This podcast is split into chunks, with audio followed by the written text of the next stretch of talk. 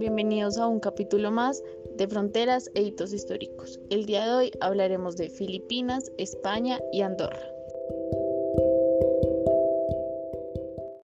Muchas gracias, Carla. Iniciaremos hablando de Filipinas, la cual está situada en el sudeste asiático sobre el Océano Pacífico y abarca más de 7.000 islas con una superficie de 300.000 kilómetros cuadrados. Su debilidad territorial la hace vulnerable a las crecientes intenciones expansionistas de China sobre el oeste del país archipiélago, por lo que se da el conflicto territorial en el mar de la China Meridional a la reivindicación de islotes y archipiélagos por parte de la República de China, Vietnam, Filipinas, Malasia y Brunei, de la zona meridional del Mar de la China, también denominada de otras maneras según el punto de vista que se lo considere.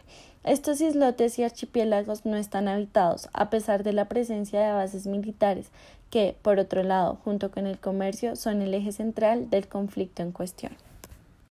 Continuando, hablaremos sobre el conflicto armado del sur de las Filipinas entre el gobierno de Manila y los grupos armados islamistas, los cuales han pedido la autonomía durante más de 30 años y asimismo se han cobrado más de 120 mil vidas.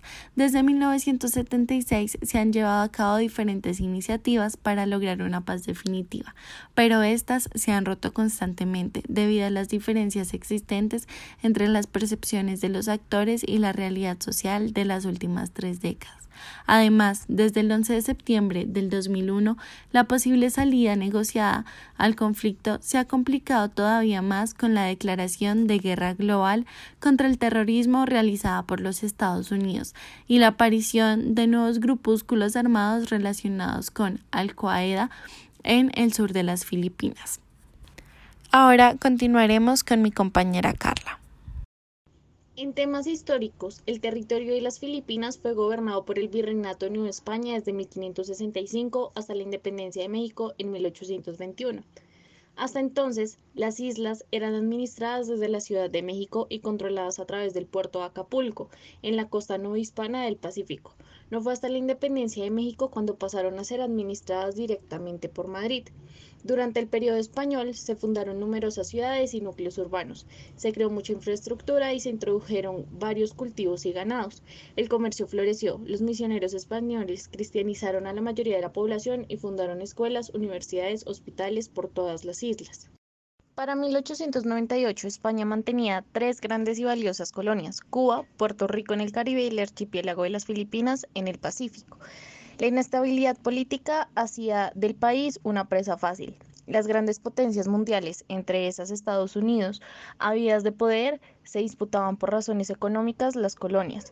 En el Tratado de París, el 10 de diciembre de 1898, obligó a España a conceder la independencia a Cuba y a ceder Puerto Rico, Filipinas y Guam a Estados Unidos, que se convirtió en una potencia colonial.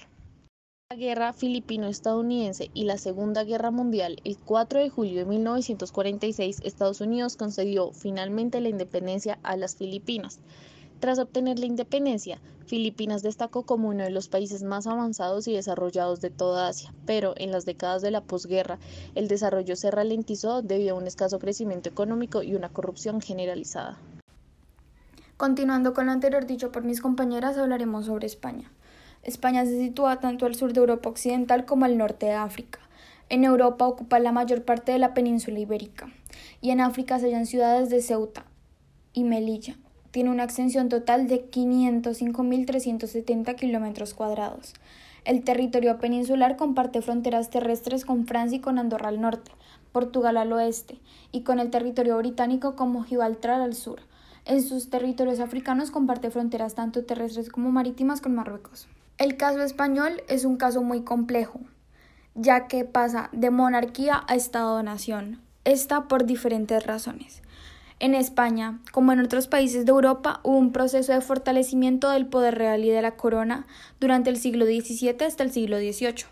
La construcción del Estado Nacional del siglo XIX no fue una continuidad del proceso iniciado anteriormente, sino que fue un proceso nuevo, que sobrevino después de la profunda crisis que experimentó la monarquía española, a partir del hundimiento de la flota Trafalgar, la invasión francesa de la península, abdicaciones de Carlos VI y Fernando VII, la larga guerra de que inició la península, las abdicaciones, iniciaron una rebelión de los dominios americanos desde 1810 que acabaría llevando a su emancipación irreversible como estados independientes. Durante 1808 y 1814 la Revolución Española tomó protagonismo. Se vio afectada directamente la descentralización del poder entre 1808. Fueron cruciales para la historia de España y condicionaron el proceso de construcción del Estado que se inició inmediatamente.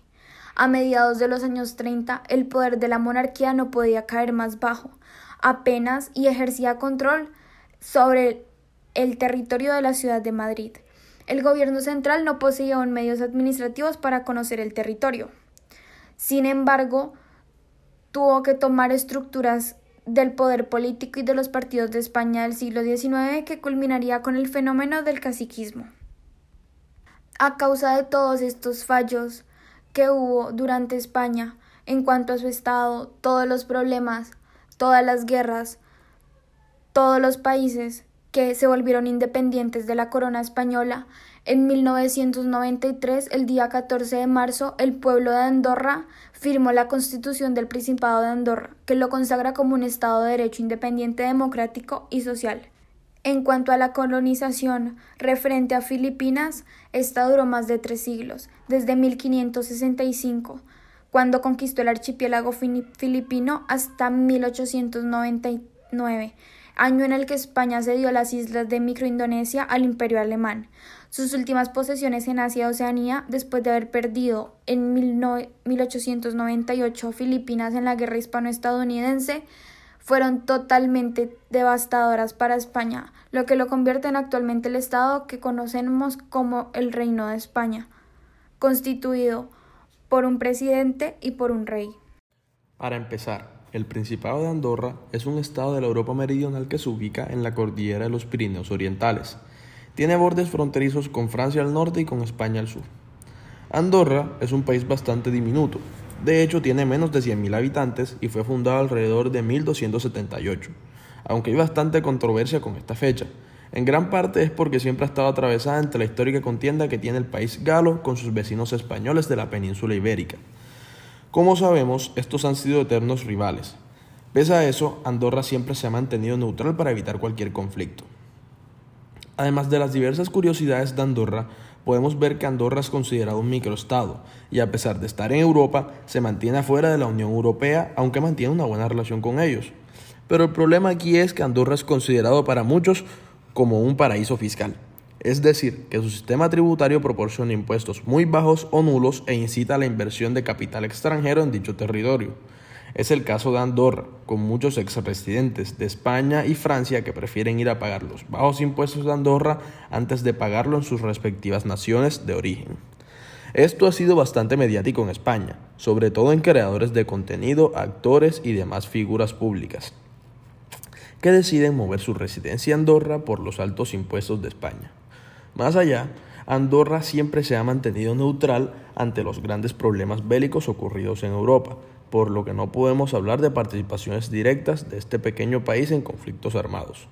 Algo curioso es que Andorra quedó en guerra declarada con Alemania hasta el año 1958, muchos años después de terminada la Segunda Guerra Mundial. El otro problema conocido con Andorra es que las fronteras de esta con sus vecinos facilitan el tráfico de drogas, Muchas mafias catalanas utilizaban Andorra para enviar drogas y contrabando a Francia y viceversa por las rutas montañosas de la cordillera. De hecho, es normal encontrar furgonetas incendiadas y con balazos.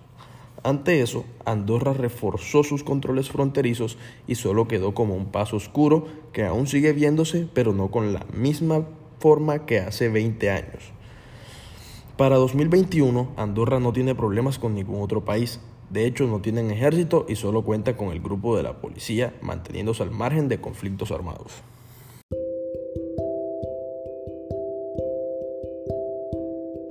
Bueno, y esto fue todo por el día de hoy en Fronteras e Hitos Históricos. Hasta un próximo capítulo. Muchas gracias.